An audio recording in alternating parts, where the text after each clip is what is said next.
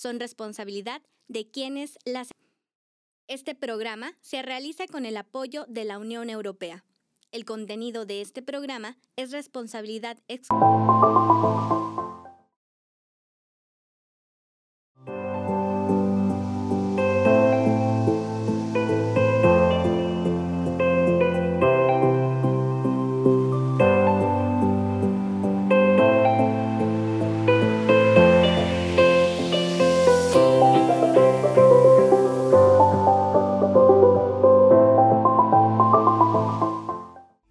Mi nombre es Marcela Zamudio y le doy la bienvenida a Nuestras Voces, un programa audiovisual que realizamos desde el Centro de Derechos Humanos de las Mujeres AC. En esta emisión hablaremos del autismo, con la intención de conocer más sobre este trastorno.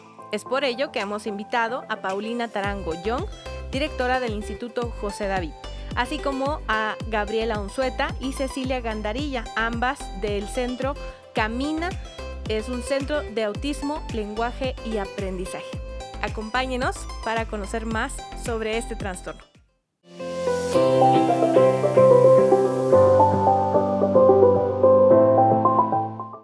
Damos inicio con las entrevistas del día de hoy y en estos momentos ya nos acompaña Paulina Tarango Young, quien es directora general del Instituto José David. Bienvenida Paulina, ¿cómo estás? Muchas gracias por la invitación, muy bien. Y bueno, este, nos gustaría preguntarte acerca de la historia del Instituto José David, si nos pudieras contar cómo, cómo nació y, un poquito de, esa, de esas historias de, que, que no conocemos, ¿no? Este, para saber lo que es ahora el Instituto José David. Claro que sí. Mira, el Instituto José David tiene 42 años aquí en la ciudad de Chihuahua. Se funda eh, este, por, por, un licenciado, José González Musquiz. Él tiene un hijo con pérdida auditiva, se llama José David precisamente. Entonces ellos pues andan buscando pues un, rehabilitación para su hijo, en su momento no lo encuentran y, y 42 años atrás él apoya a algunas maestras y fundan el instituto como tal. Y una de sus hijas, Cecilia González, es la directora durante 40 años. Este, el instituto ha crecido mucho desde entonces, empezó en una casita haciendo con las maestras, algunas terapeutas, apoyando lo que es la rehabilitación de niños con pérdida auditiva y luego empiezan a trabajar con niños con problemas de lenguaje y luego empiezan este, a ver otro tipo de situaciones como niños con, con trastorno del espectro autista, problemas de aprendizaje y bueno, otras situaciones. El instituto va creciendo, ahorita, bueno, pues ya es, es una institución muy grande, de hecho tenemos el área de rehabilitación y tenemos el área formativa, tenemos ahorita dos carreras y una y una maestría incorporadas, una a la Universidad Autónoma de Chihuahua y otra a la Universidad Pedagógica Nacional. Y bueno, no solamente rehabilitamos a los niños, sino también formamos terapeutas que a su vez rehabilitan a los niños. Entonces, realmente es un proyecto muy grande que tiene mucha presencia en el Estado y bueno, que nuestras egresadas este, ya están apoyando a niños con autismo, con problemas de lenguaje y audición, pues en todo Chihuahua y en varias partes de México y el mundo muy importante que es la formación, ¿no? Para poder alcanzar, ayudar a más personas. Paulina, ¿quiénes conforman actualmente su organización? Pues mira, la organización, bueno, empezando por el Consejo Directivo, que es este un grupo de, de ciudadanos que de manera voluntaria eh, dirige nuestra organización. Y bueno, pues están, este, el, como les comento, las dos áreas, este, que es la parte de rehabilitación y aprendizaje y la parte de este, educación superior. Entonces, pues sí, tenemos tanto todos nuestros pacientes y nuestras familias que, que asisten al instituto, como todos nuestros alumnos, tanto de licenciatura y maestría, que pues todos somos parte de la gran familia José David y cuáles son sus principales programas. Nuestros principales programas son precisamente esos, el área de rehabilitación que tiene las áreas de lenguaje, cualquier problema de lenguaje, desde un niño que este, tiene ahí problemitas de habla, la R, la S, que no les dice bien, hasta un niño con, con este, situaciones donde no hable por alguna cuestión patológica. Tenemos el área de audición, que es nuestra área original, ¿verdad? Que es este niños con pérdida auditiva, ya sea que se rehabiliten por medio de lengua de señas, que se rehabiliten por medio de método oral o uso de aparatos auditivos o terapia auditiva con implante coclear, ¿verdad? Y tenemos este, el área de autismo de, para los niños que tienen trastorno del espectro autista, este, en modalidades individuales y grupales. Este, bueno, ahorita la grupal está un poco detenida por la pandemia, pero bueno, tenemos unos grupos preciosos en el área de autismo y nuestra gran área de Mastermind, que es todo un complejo para trabajar aprendizaje desde neuroestimulación, terapia de, de reflejos, terapias de, de, aprendizaje como tales, toda el área de rehabilitación y pues nuestro otro servicio estrella que es el área formativa, con dos licenciaturas incorporadas a la UASH para ser terapeutas de lenguaje y aprendizaje y nuestra maestría en problemas de, problemas de aprendizaje incorporada a la Universidad Pedagógica Nacional. Qué interesante eh, que, que, tengan tanto, tanto por, por darnos en cuanto a las personas que se quieren especializar en, en estos servicios. ¿Cuáles son sus principales retos, Paulina? Pues ahorita los principales retos es trascender en, nuestras en nuestra rehabilitación. Realmente estamos en una situación en donde la pandemia se vino a, presentar un desfase importante en toda la niñez en general. Digo, yo tengo un chiquito y, se está retrasando por, por, por, el aislamiento y esas situaciones. Entonces, este, nosotros tener que llevar el área terapéutica, el área formativa a una cuestión primero virtual, porque ahorita todas nuestras carreras están, están en modalidad virtual, y de igual manera el retornar y encontrarnos ante esta nueva realidad que va a ser este, un desfase importante a nivel de aprendizaje, a nivel de desarrollo en los niños y tener que adaptarnos a esta, a esta situación eh, ahorita donde se está presentando, si ya había una brecha en términos de inclusión, en términos de, este, de, pues de que estas personas no se conocía, que, que es el tema ahora de, de abril, el autismo, y que había ciertos rezagos, bueno, la pandemia vino a evidenciarlo más. Estos niños están aislados, no hay programas que los apoyen. Atención médica, que pasa si un niño con autismo le da COVID, no hay protocolos. Entonces, esos son los retos que nos estamos presentando hasta la nueva realidad a la que estamos regresando. ¿Cómo podemos nosotros como Instituto José David impactar para que pues esta inclusión se pueda dar de manera adecuada? Ok, para que exista menos esta brecha que nos comentas. Claro. ¿Cuáles serían los logros más importantes hasta ahora?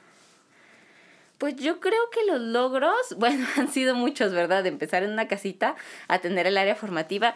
A mi parecer, este, creo que el hecho de formar terapeutas ha sido lo que más ha impactado.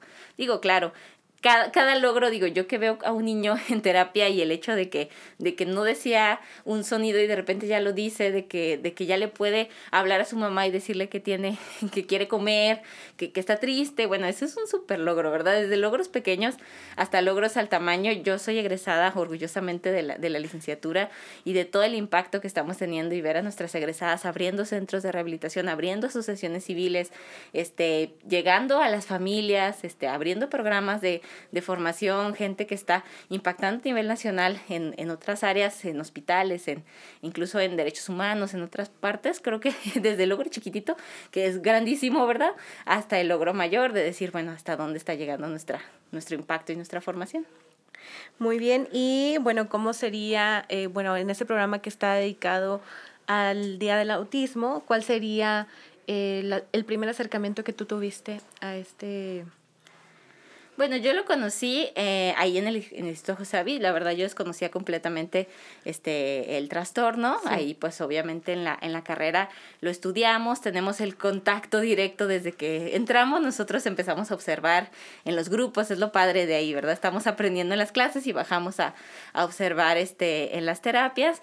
Y bueno, desde que yo vi a los niños dije, wow, es un mundo que no se conoce. Yo no, en mis 18 años de vida en aquel entonces jamás había escuchado de eso y, y ya cuando te hace acercas y lo conoces, dices, es increíble lo que, lo que se necesita de, de, de parte del, de la sociedad para poder entender la condición de estas familias, para poder entender este, el trastorno en su profundidad y ver cómo podemos hacer para que estos chiquitos tengan una mejor calidad de vida. ¿Cuáles son eh, los mitos alrededor de, del autismo? Bueno, son muchísimos, creo que es una, una situación que ahorita este, todo el mundo ya, ya se hizo como más más conocido, dice uno, wow, y Hollywood se encargó de por ahí decir, wow, el autismo, este, y ve, a uno los niños en las películas y, dice uno, ah, han de ser muy inteligentes y han de tener muchas características. Eh, bueno, pues creo que necesita uno entrar al, a conocer el trastorno para saber lo que implica. No es como salen las películas ni en los programas de televisión, sí es, es un trastorno del desarrollo y vemos que este, existe una serie de limitantes en diferentes áreas y que de alguna manera, pues como todos los trastornos, se pueden rehabilitar desde chiquitos. Y yo creo que independientemente de los mitos de son muy inteligentes, inteligentes o no, pues hay que atenderlos desde chiquitos para tratar de, de minimizar esas dificultades que ellos presentan y se puedan adaptar correctamente a la sociedad. ¿Y cuáles serían, por ejemplo, las principales herramientas que, que tienen las personas que viven con autismo? Bueno, este, yo, desde mis perspectivas de rehabilitación, lo primero que nosotros recomendamos es la detección temprana. O sea, si tiene este, la gente un chiquito que se te hacen sus conductas un poquito fuera de, de la norma con ciertas características, bueno, acércate, aunque esté chiquitito, dices, ay, está, está pequeño. Acércate, la detección temprana es muy importante para poder realizar una intervención temprana. Obviamente el papel de la familia es fundamental en la rehabilitación. Este, nosotros estamos desde nuestra trinchera, desde el punto de vista terapéutico, pero al final de cuentas son las familias las que mantienen este, este proceso de, de llevar ese chiquito para, para la la adaptación a los entornos, para, para las conductas adaptativas y, demás. Entonces, pues tratamos, es nuestro esfuerzo ahorita, detectarlos temprano, rehabilitarlos temprano y llevar un proceso junto con las familias de inclusión a la sociedad para que ellos pues, realmente puedan estar incluidos a las escuelas, incluidos en la sociedad, de, de la manera más adaptativa este, que se pueda, ¿verdad? Hay diferentes este, niveles, hay niños que luego se rehabilitan muy rápido, hay otros que les cuesta un poquito más trabajo, son muchos los factores que, que, que están involucrados, pero bueno, si los detectamos desde chiquitos, vamos este, con un gran avance. ¿Cuáles serían los principales rasgos que se empiezan a asomar de este trastorno para que padres y madres de familia eh, puedan identificar? Claro, mira, los principales rasgos, este, es un trastorno que afecta principalmente la parte de la, de la comunicación y la socialización. Empezamos a ver chiquitos que de alguna manera no se comunican de manera efectiva, por ejemplo, este, que no tienen un buen contacto visual, que tienen, este, eh, que no se comunican no como, como otra persona, o sea, que llega y te trata de decir, a veces, a veces los niños no hablan de pequeños, pero de alguna manera te, te buscan, te, te hacen gestos, te hacen alguna cuestión. Estos chiquitos les cuesta mucho trabajo, este, de igual los ves y dices tú, pues no sé si me está hablando a mí, lo está hablando a la puerta, o sea, luego a la mesa, o sea, ese, ese tipo de situaciones presentan ciertas conductas, este, estereotipadas como son movimientos de manos, me, se, mesan, se, me, este, se mueven constantemente, este, pueden llegar a caminar de puntitas. No todos los niños que caminan de puntitas tienen autismo, ¿verdad? Pero son ciertos indicadorcitos ahí que te llaman la atención. Por ejemplo, cuestiones sensoriales que les molestan mucho ciertos ruidos o que, o que al contrario los, este, los buscan, que se, que se lastimen, que, pues, que tengan, que no se puedan adaptar a ciertos entornos, que los cambios de rutina les causen demasiado conflicto. Que siempre vamos por este camino y de repente usamos otro camino diferente y el niño se puso fatal y no supimos ni por qué. Entonces son, son cuestiones en la parte de la socialización, en la parte de la comunicación y cuestiones sensoriales o conductas repetitivas. Y bueno, ¿cómo, ¿cómo tuvieron que adaptarse durante el año anterior y lo que llevamos de este eh, por el tema de la pandemia? Bueno, ha sido un reto grandísimo para las familias principalmente este, por el hecho de que pues el proceso de inclusión a las escuelas se vio limitado, no había escuelas, eran online, estos chiquitos pues les costó mucho más trabajo. Nosotros en el instituto este, implementamos un sistema de, este, de teleterapia, este, más que nada para poder darle seguimiento a las familias de manera este, sincrónica. Nos comunicábamos con los pacientes en una reunión este, por algún tipo de videoconferencia con las familias, establecíamos las actividades, las familias hacían las actividades junto con nosotros en videoconferencia y más que nada pues estarle dando a la, a la familia, oye, pues a ver cómo vas, este, qué, qué problemáticas estás teniendo, vamos buscando cómo, cómo seguimos los objetivos de terapia este, en casa, con las herramientas que tengas. Entonces sí ha sido, ha sido complicado, pero sí hemos buscado de alguna manera no dejar a las familias este, solas, sino seguir en comunicación. Los vemos generalmente dos veces por semana en, en teleterapia con todos nuestros pacientes. ¿Y cuáles serían sus proyectos para este 2021? Bueno, pues proyectos es este, más que nada, eh, pues ya que entramos a la modalidad virtual, pues hay que explotarla. Hay una oportunidad muy grande. Tenemos este, eh, proyectos de formación hemos tenido la posibilidad de llegar más lejos. Nosotros hacemos un congreso anual este, y casi siempre pues era, era local, pero el año pasado que pues no hubo la oportunidad, lo abrimos en, en modalidad virtual y bueno, nos dio mucho gusto saber que llegamos a varias partes, no solo de México, sino de Latinoamérica. Dijimos, bueno, vamos abriéndolo otra vez online para poder llegar más lejos. Este, y la teleterapia también nos abrió un mundo. Este, empezamos a tener pacientes que nos contactaron de, de España, de Estados Unidos, de, de otras partes del país, de decir, oigan, pues conocimos su centro, nos llama la atención, queremos pues darle el seguimiento que tienen a sus niños y bueno, nuestro proyecto de, de, de formación online y de teleterapia es uno de los proyectos más grandes que traemos ahorita. ¿Y cómo cuál sería la forma en que la sociedad en general podríamos ayudar a personas que viven con autismo? Yo creo que empieza desde la concientización o concienciación, que es la palabra realmente correcta. Desde conocer este, el trastorno. Muchas veces nos da miedo lo que no conocemos. Ha sido algo que, que ha tenido como un, un paradigma, ve uno ahí el niño en una situación de crisis y, ay, no sé qué hacer. Entonces, si lo conoces, y sabes que entra el trastorno del espectro autista, que tiene ciertas conductas porque son niños inflexibles, porque son niños con problemas sensoriales, porque la familia está involucrada en una situación compleja, y tú lo conoces, te sensibilizas y puedes apoyar y de alguna manera si alguien está interesado en conocer más, bueno, hay campañas padrísimas, no solo del instituto, sino de, de otras este, asociaciones que se dedican a eso, de, de Iluminemos de Azul, Esperanza para el Autismo, de, de muchos centros que se dedican a, a, a este, a, a, este tipo de visibilización. Hay flyers por todos lados. Realmente el no tenerle miedo, creo que conocerlo, saber qué es, decir, es parte, este, pues de, de, de, de, lo que es el trastorno y de alguna manera pues buscar la manera en, en ese momento en específico cómo puedo apoyar. Si ya lo conozco, ya sé cómo puedo apoyar. ¿Y cuál sería tu recomendación para madres y padres de familia que, que tienen hijos que viven con autismo?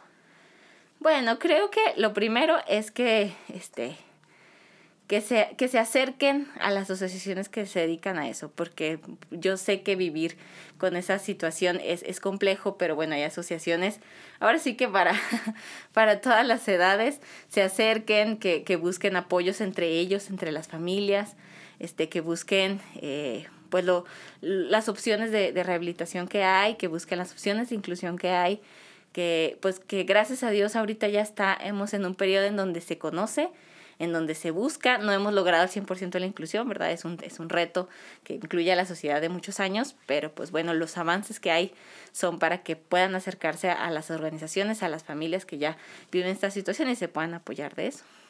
Sí. Eh, con, ¿Por qué motivo se utiliza el azul para festejar, bueno, para conmemorar el 2 de abril?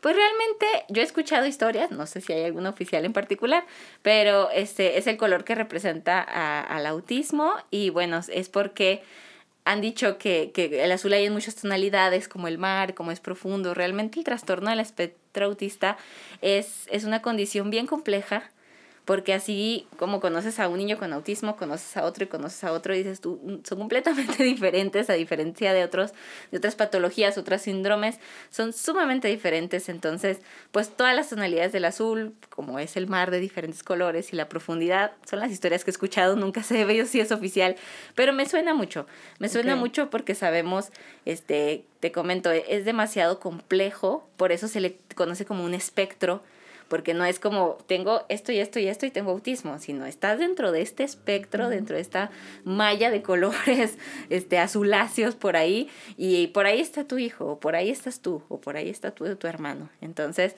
con ciertas características y bueno, cada uno con sus particularidades y que tenemos que buscar que, que se pueda adaptar correctamente al entorno. Muy bien. Sí, y como estos personajes que tú misma decías, ¿no? De, de las series y de la televisión que, que nos retratan a un, un tipo de, de rasgos, ¿no? De, del espectro. Y bueno, pues finalmente, ¿cuáles serían sus redes sociales en donde podemos seguir sus proyectos y trabajo? Claro que sí, nosotros estamos este, en, en www.ijd.org.mx, ahí encuentran todos nuestros programas. De igual manera, Instituto José David C, nos encuentran en Facebook, en Instagram y en Twitter. ¿Algo más que te gustaría agregar? pues nada más agradecer a ustedes como asociación que, que están tratando de visibilizar este, este tipo de causas. Al final de cuentas, las asociaciones civiles, cada una, pues luchamos desde nuestra trinchera, ¿verdad? Con nuestra, nuestra misión y, y, las causas que estamos buscando, pero pues todas las asociaciones tratamos de, de, de, de, visibilizar esto y de apoyar de alguna manera para crear una mejor sociedad. Entonces, gracias por la invitación. Al contrario, muchas gracias a ti por estar aquí. Y bueno, pues ya, ya saben estas redes sociales que van a estar apareciendo también en pantalla para conocer más del trabajo del Instituto José David. Muchas gracias, Paulina, y a las personas que siguen el programa. Ya volvemos con una entrevista más en este mismo programa de Nuestras Voces. Que se, que se acerquen a las asociaciones que se dedican a eso, porque yo sé que vivir con esa situación es, es complejo, pero bueno, hay asociaciones, ahora sí que para, para todas las edades, se acerquen, que, que busquen apoyos entre ellos, entre las familias, este, que busquen eh, pues lo, las opciones de, de, rehabilitación que hay, que busquen las opciones de inclusión que hay, que pues que gracias a Dios ahorita ya estamos en un periodo en donde se conoce, en donde se busca, no hemos logrado el 100% la inclusión, ¿verdad? Es un, es un reto que incluye a la sociedad de muchos años, pero pues bueno, los avances que hay son para que puedan acercarse a, las organizaciones, a las familias que ya viven esta situación y se puedan apoyar de eso. Y bueno, entonces voy a preguntar eso. Eh, ¿Por qué motivo se utiliza el azul para festejar, o bueno, para conmemorar el 2 de abril? Pues realmente yo he escuchado historias, no sé si hay alguna oficial en particular, pero este es el color que representa al autismo y bueno, es porque han dicho que, que, el azul hay en muchas tonalidades, como el mar, como es profundo. Realmente el trastorno del espectro autista es, es una condición bien compleja, porque así como conoces a un niño con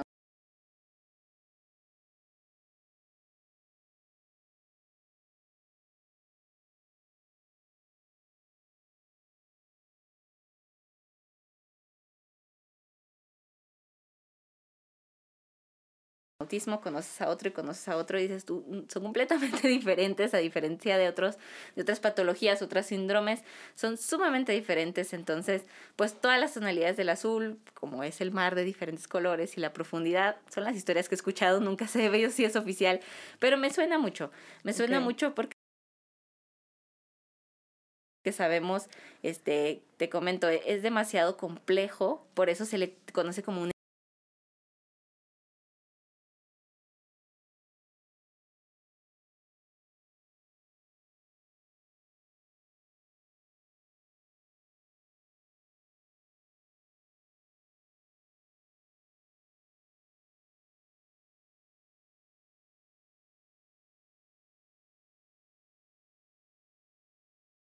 espectro, porque no es como tengo esto y esto y esto y tengo autismo, sino estás dentro de este espectro, dentro de esta malla de colores este, azuláceos por ahí, y por ahí está tu hijo, o por ahí estás tú, o por ahí está tu, tu hermano. Entonces, con ciertas características y bueno, cada uno con sus particularidades y que tenemos que buscar que, que se pueda adaptar correctamente al entorno. Muy bien. Sí, como estos personajes que tú misma decías, ¿no? De, de las series y de la televisión que, que nos retratan a un, un tipo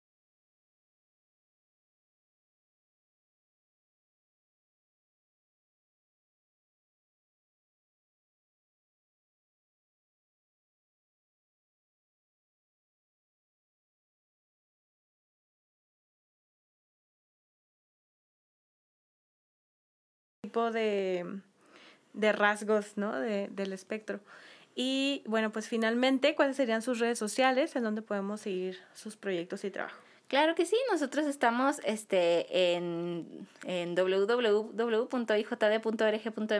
ahí encuentran todos nuestros programas. De igual manera, Instituto José David C, nos encuentran en Facebook, en Instagram.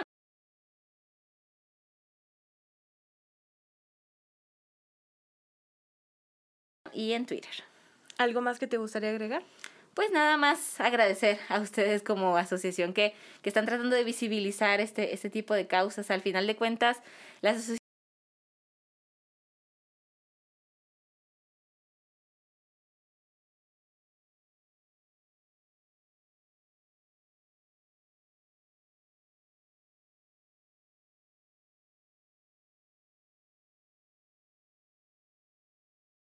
civiles, cada una, pues luchamos desde nuestra trinchera, ¿verdad? Con nuestra, nuestra misión y, y, las causas que estamos buscando, pero pues todas las asociaciones tratamos de, de, de, de visibilizar esto y de apoyar de alguna manera para crear una mejor sociedad. Entonces,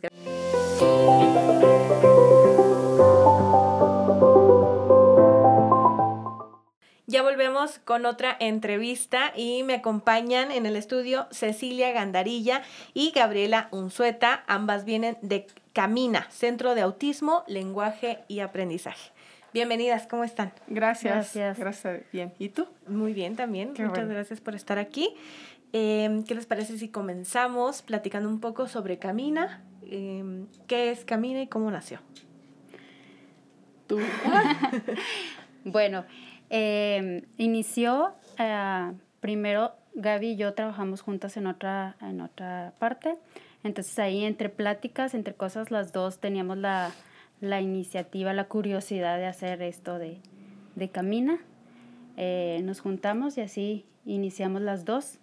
Iniciamos con muy poquitos niños en un lugar muy chiquito y de ahí ya fue como esto creciendo más.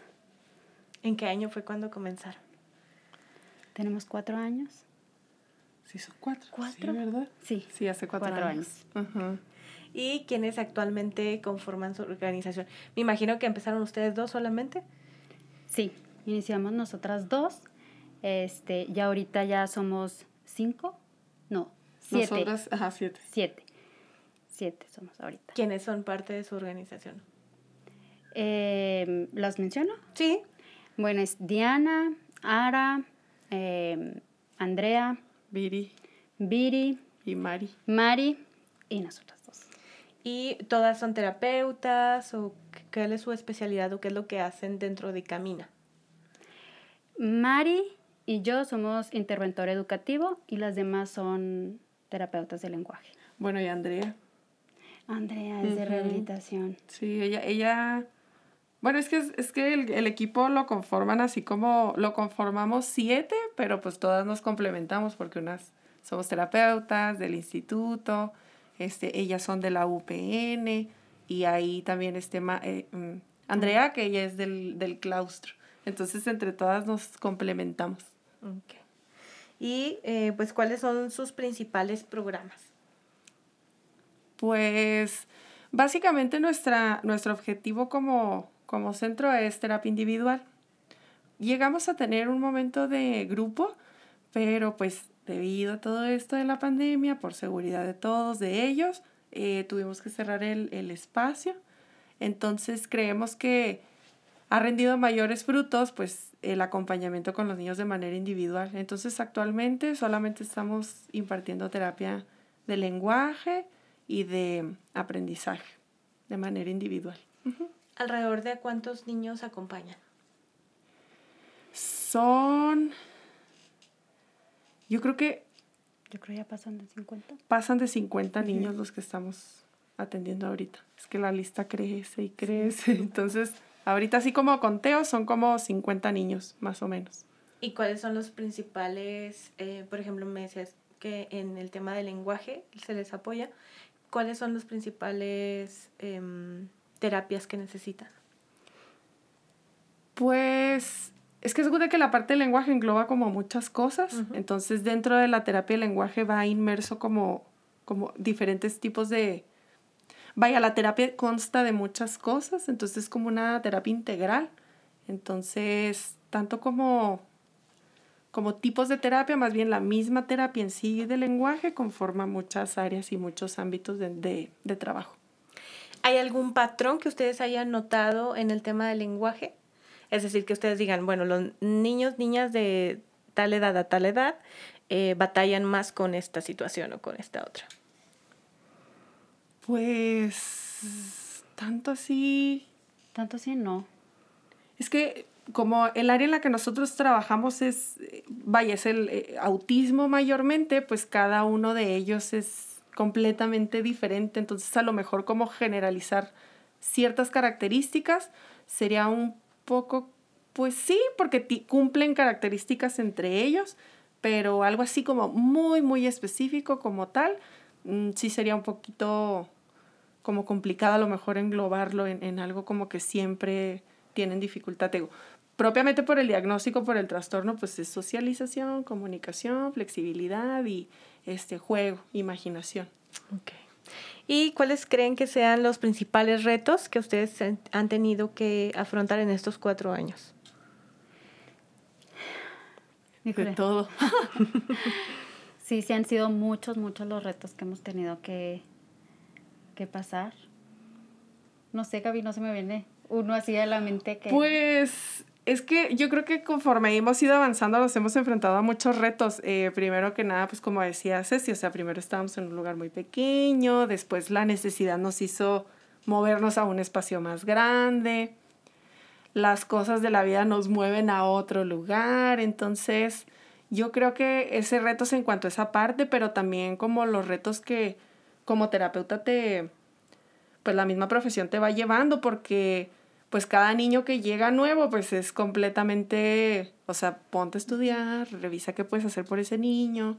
Ya no me funcionó lo que estoy haciendo, pues qué más puedo hacer, ¿no? Y en ese qué más puedo hacer, pues implica el estar investigando, em, tomar cursos. Entonces sí, yo creo que esos son de los mayores retos en cuanto a la parte de la terapia y pues ahora sí que en cuanto a la parte de la organización, pues un montón, muchas caídas, pero pues así como nos caemos, pues levantamos y en la marcha pues hemos ido aprendiendo.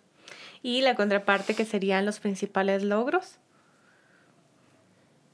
Nunca pensamos llegar a donde estamos ahorita. Wow. Sí. sí.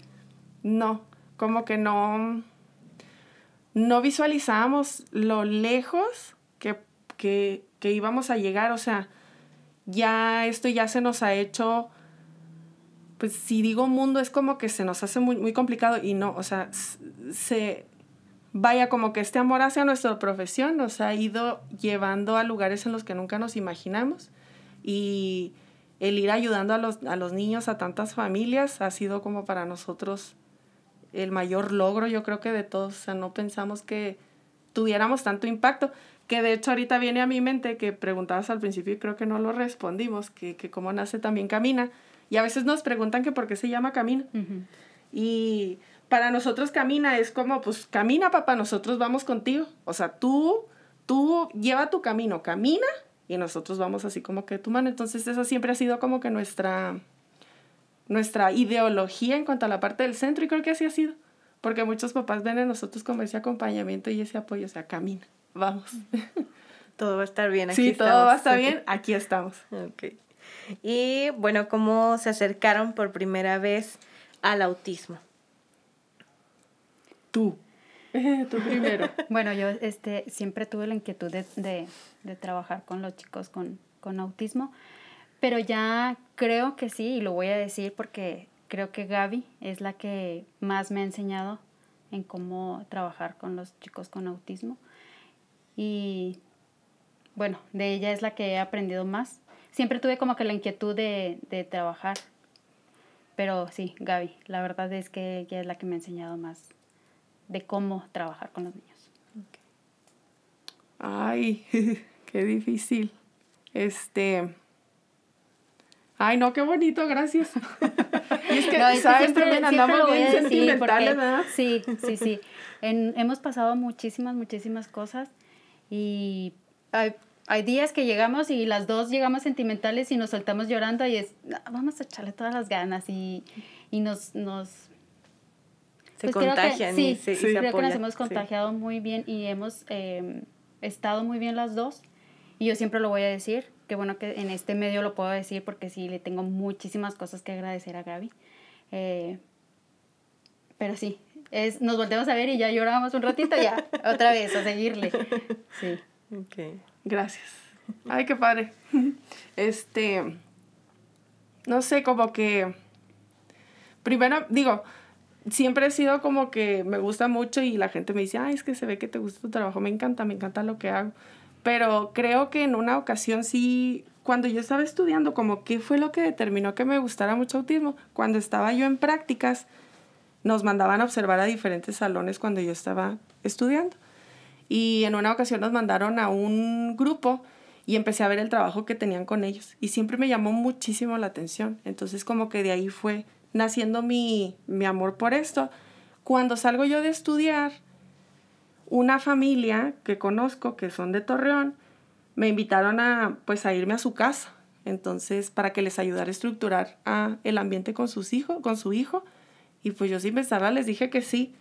Y pues me fui a vivir con ellos un, fueron unas semanas y estuve con ellos allá y para mí fue como, cuando regresé definitivamente dije, esto es lo que me gusta. O sea, me gusta ayudar a las familias, me gusta acompañarles.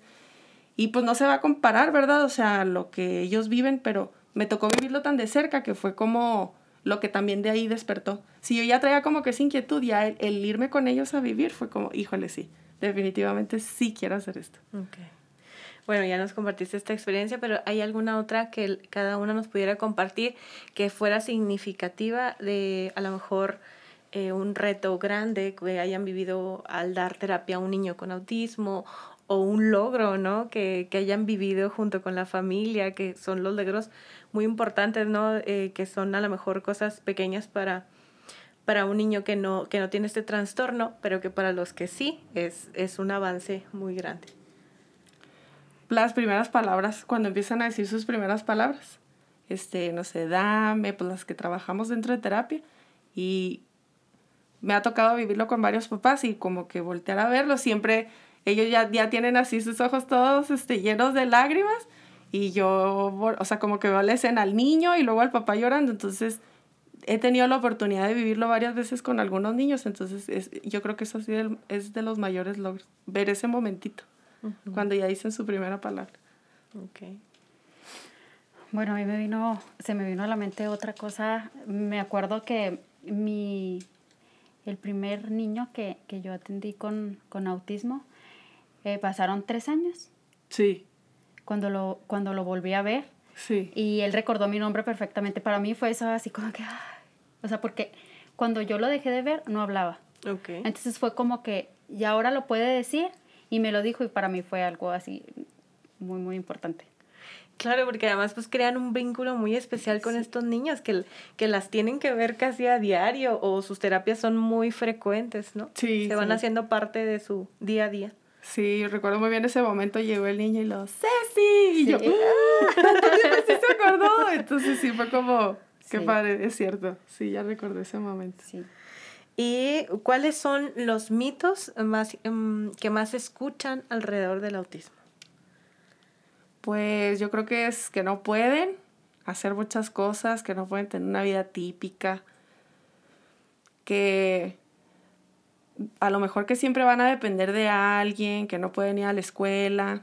Si bien cada niño es completamente diferente, habrán algunos chicos que sí, pero pues el mismo hecho de que es un trastorno del espectro, pues ya es como cada niño es completamente diferente, pero yo creo que eso, ¿no? Como que a veces se hacen ese mito y ese tabú de que nunca van a ir a la escuela cuando sí pueden ir.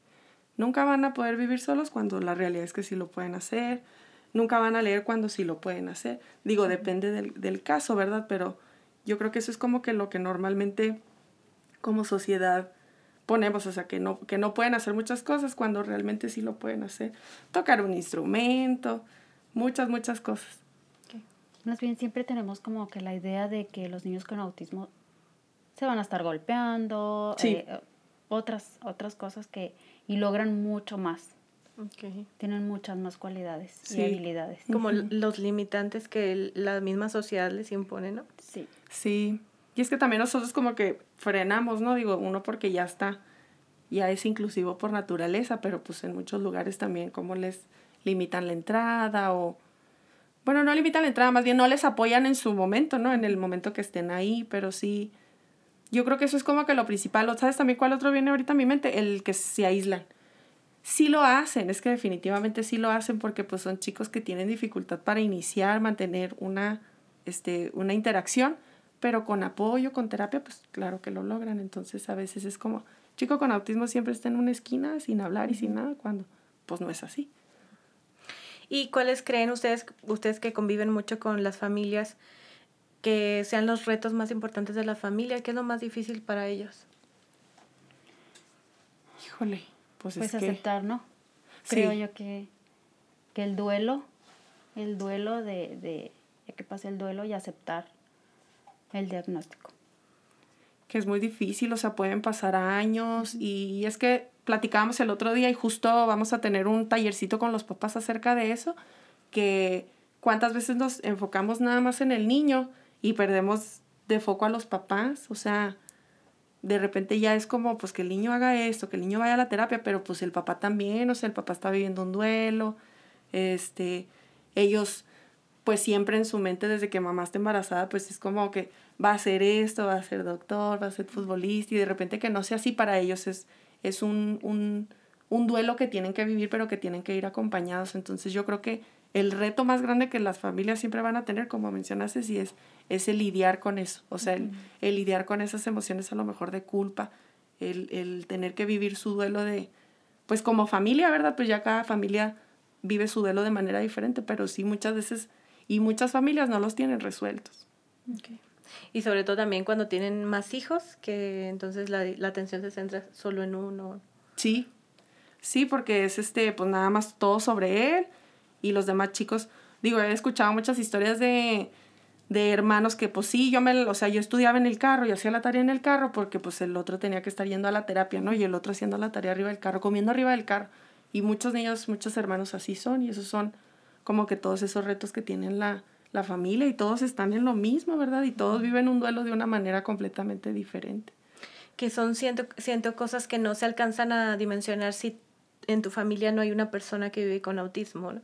No alcanzas a ver lo, eh, lo lateral, ¿no? Todo lo que está pasando alrededor de esta familia que, que está atendiendo a alguien. Sí, Sí, pues tú los puedes ver como que el niño, ay, pues está muy bien, está empezando a hablar, sí, pero no saben, pues todo el trabajo que viene detrás, todo lo que han tenido que hacer los papás, que tantas cosas han tenido también que sacrificar. Sí, que dejar. Y eh, bueno, por ejemplo, para darnos una idea, un niño con autismo, ¿cuántas, por ejemplo, cuántas terapias tiene que tener? Eh, como para que su, su, avance sea significativo, no sé, en una semana, en, en un mes, ¿cómo y qué tipos de terapias son las que reciben? Pues, si quieres. bueno, igual este, de entrada necesitan terapia de lenguaje por lo general y luego necesitan también muchos de ellos ocupacional. Eh, la parte de la ocupacional es como eh, toda esa parte del movimiento dentro de la casa, cómo trasladarlo a esa parte de, del cuidado personal. Muchos de ellos también necesitan terapia con actividad física, eh, porque también necesitan cansarse. Eh, algunos tienen terapia, por ejemplo, de, en, la, en la alberca. La familia necesita esa terapia. Yo creo que a lo mejor decirte un número de, de, de terapias así como que necesiten, sí sería Depende de cada, de cada niño, pero pues lo ideal sí sería que diario tuviera una actividad. Nosotros les recomendamos siempre a los papás, mínimo dos veces por semana necesita su terapia de lenguaje, ¿verdad? Más todo lo que te mencionaba, por ejemplo, ahorita. Entonces sí, muchos papás tienen sus horarios y luego un día van a un lado y luego otro día, porque así siempre tienen que estar muy ocupados y salen de una terapia se van a otra. Entonces sí, el autismo sí son es un equipo tan complejo y tan multidisciplinario que no nada más se centra como en esta parte de la terapia del lenguaje, necesitan otros tipos de, de, terapia, porque incluso también acuden al neurólogo, entonces ahí también es otro seguimiento que se le tiene que dar en el complemento de lo que se trabaja con ellos. Y o nutriólogo, ¿no? También es Nutriólogo, mira, sí es cierto, es el nutriólogo porque muchos de ellos son muy selectivos con la comida, entonces tienen que buscar la manera de cómo compensar eso que les está faltando, entonces ya, ¿qué otro alimento puede comer para suplir eso que le falta. Y luego, sí, o sea, hay otros chiquitines que normalmente tienen que estarle haciendo estudios porque debido al medicamento neurológico que toman, pues es, es fuerte, ¿verdad? Entonces tienen que hacerle estudios para ver que pues todo su cuerpo esté bien. Entonces, sí implica muchas, muchas áreas de la salud.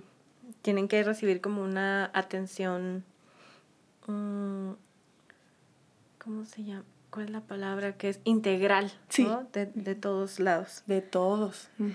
Y bueno, ¿cómo fue este proceso de adaptación de sus terapias ahora por confinamiento? Pues tenemos un protocolo. Eh, sí dejamos, sí dejamos un tiempo de, de, de dar las terapias e iniciamos este. Al, las, con las terapias siempre, por lo general, eh, entran los papás. Entonces uno de los de las cosas que, que, decidimos es que el papá no entrara a la sesión, nada más que entrar el niño. Eh, también hicimos horarios para que las terapeutas, este, poder trabajar nada más de dos terapeutas y poder este, estar con el niño. Pues las medidas de, de seguridad que, que, en todos lados se usan, el cubrebocas, el, el gel. ¿Qué otra cosa se me está...? usaron, se adaptaron a caretas, como por ejemplo, me imagino en estas terapias de lenguaje que el niño tiene que estar viendo los gestos que le dicen, les dicen ustedes. Sí, sí, este, caretas, ah, bueno, yo en lo personal yo no puedo usar la careta. no, este, sí batallé mucho, mucho, pero todas las demás sí, sí utilizaron la careta. Eh, nosotros utilizamos mucho y que creo que nos ha funcionado muy bien. Es que a los niños les lavamos mucho las manos. O sea, cada actividad es lavarle las manos. Eh, implementamos ahí el, el lavamanos y todo para que para estarles lavando mucho, mucho las manos. Sí, Sí, como que sí nos vino a cambiar un montón a todos y más a ellos, porque también está que no se dejan el cubrebocas y algunos niños sí lo, sí lo toleran, otros chicos no. Entonces sí, ahí le decía el otro día una, le decíamos a una de las mamás, mire señora, usted puede hacer una cirugía a corazón abierto aquí adentro y no va a pasar nada de lo limpio que está. Entonces ya nos acabamos los juguetes de, o sea, trabajamos con un niño y lo, a limpiarlo y lo, el que sigue y lo así. Entonces sí, este, gracias a Dios no hemos tenido algún caso de, contagio, entonces creemos que exagerar aquí fue lo mejor que, pudimos haber hecho. Fue la herramienta. Sí. ¿Cuáles serán sus proyectos para el 2021? Híjole. Muchos. Sí, sí, tenemos, tenemos algunos planes. No sabemos si para el 2021, 2022, pero sí, sí, sí tenemos algunos. ¿Cuáles serían estos planes? Pues ya estamos, despacio ya estamos muy cortos, ya no, no, vaya, ya no cabemos. Ya no caben. Ajá, entonces, pues tal vez en cuanto a la parte de, eh, del espacio, pues sí necesitamos ampliarnos, crear más salones para que tengan otro tipo de terapia, a lo mejor un saloncito de estimulación, este, uno de, de sensorial.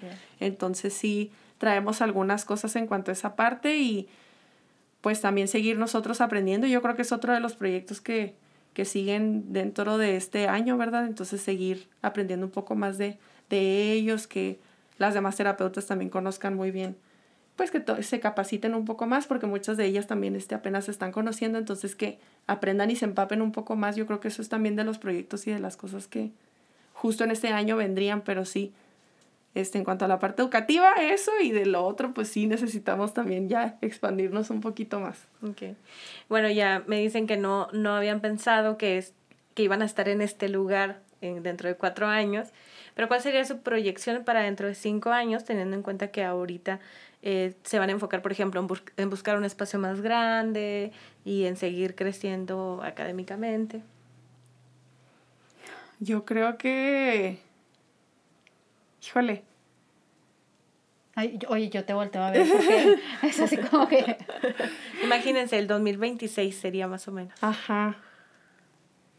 Ah, em, a lo mejor como tal nunca nos hemos así como planeado. Tenemos en algún momento ciertas cosas en nuestra cabeza que quisiéramos hacer en cuanto a la parte de cómo manejamos ese espacio eh, nos gustaría tener un poco más de alcance y dar alcance a los niños que no pueden.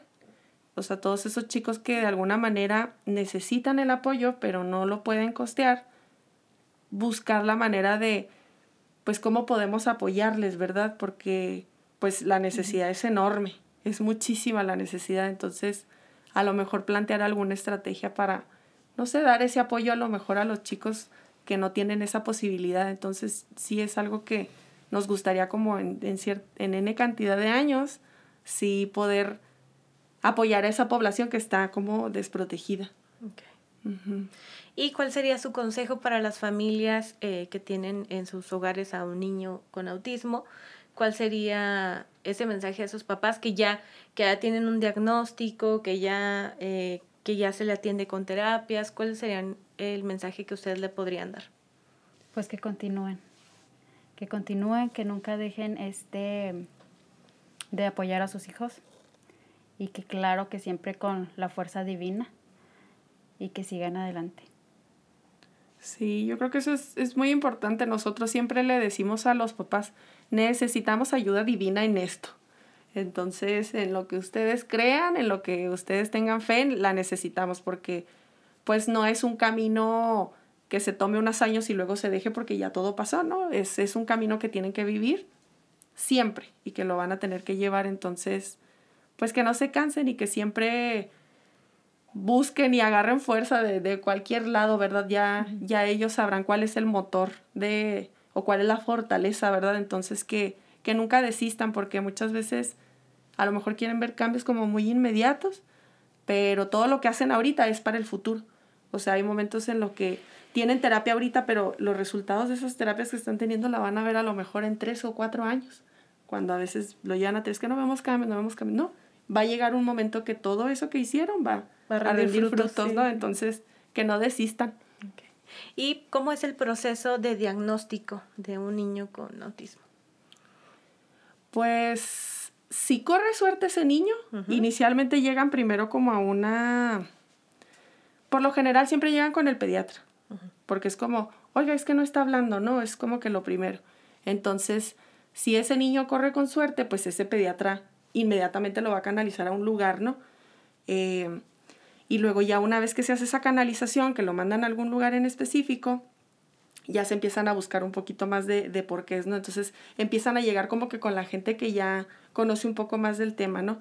Ya una vez que se hacen, por ejemplo, inicialmente se hace una pruebita como, como un listadito, ya así en el listadito le salen algunas cosas, otra vez como que se pasa a otra área y se le tiene que hacer una prueba como más específica. Entonces, son muchos filtros que tienen que ir pasando. De, entrada no es como que llegan así a ese, ¿no? O sea, es como que de otros lados les van diciendo. Entonces, eh, no sé, yo noto esto, yo noto aquello y ya es cuando empiezan como a quitar esos, vaya, todos esos pasos que llevan en este caso por detrás. Pero de entrada sí es como que pediatra y luego ya el pediatra canaliza eh, muchas veces canalizan al, este, al neurólogo pediatra y luego ya el neurólogo pediatra canaliza, por ejemplo, a nosotros o a un psicólogo. Entonces, como que ese es el proceso que se hace. Y ya cuando se hace toda esta parte de, bueno, sí, ya hay muchos focos rojos y se aplican ciertas pruebas, pero es ya como que ya de último momento de entrada, son esos pasitos iniciales. Mm, muy bien. Y bueno, finalmente, ¿cómo pueden las personas acercarse a ustedes? Ah, pues nos pueden contactar por nuestras redes sociales, eh, que es Camina, ay. Camina, Centro Terapéutico. Centro Terapéutico, en Facebook, en Instagram. Ah, y en esas redes nos encuentran. Muy bien, ¿algo más que les gustaría agregar, Gaby, Ceci? Pues nada más que, que padre que se presten estos momentos y estos espacios porque pues esto no lo veíamos, no sé, cuando yo de recién empezaba, pues no se veía nada de esto, ¿verdad? Entonces, qué padre que ahora ya la información ahí está y la, la información vaya anda en la red y cuánta gente no puede em, como actuar a tiempo cuando ya empiezan a ver ciertas cosas. Entonces, creo que las redes sociales han sido padrísimas para todo esto porque pues te, lo vienen a ayudar mucho. Entonces, qué padre que ustedes, a lo mejor no es el, no es como que el objetivo de su programa, pero siempre como buscan informar a la sociedad. Entonces les aplaudo esto porque normalmente no se da tanto este espacio y qué bueno que puedan ser ustedes como ese granito de que, ay, de la duda, ay, es que escuché algo en un programa y vi a no sé quién, le voy a decir para que busque. Entonces, justo de ahí es cuando empiezan a hacerse como estas líneas de atención. No, pues muchas gracias a ustedes por venir a compartirnos sobre Camina y esperamos que, sigan creciendo mucho sus Muchas gracias. Gracias. Gracias. A las personas que siguen este programa de Nuestras Voces, ya regresamos en un momento más en este capítulo en el que estamos hablando acerca del autismo.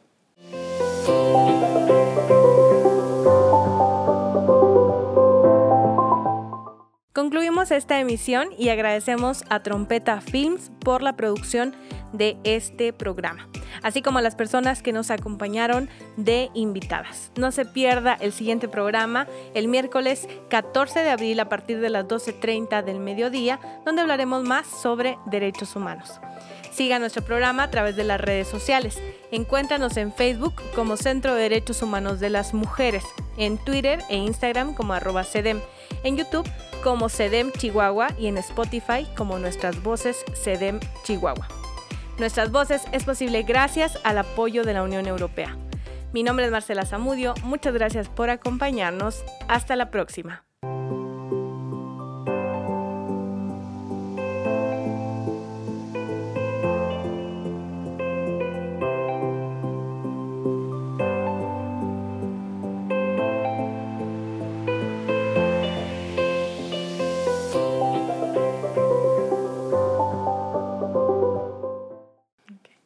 ¿Y cómo es el proceso de diagnóstico de un niño con autismo? Pues si corre suerte ese niño, inicialmente llegan primero como a una... Por lo general siempre llegan con el pediatra, porque es como, oiga, es que no está hablando, no, es como que lo primero. Entonces, si ese niño corre con suerte, pues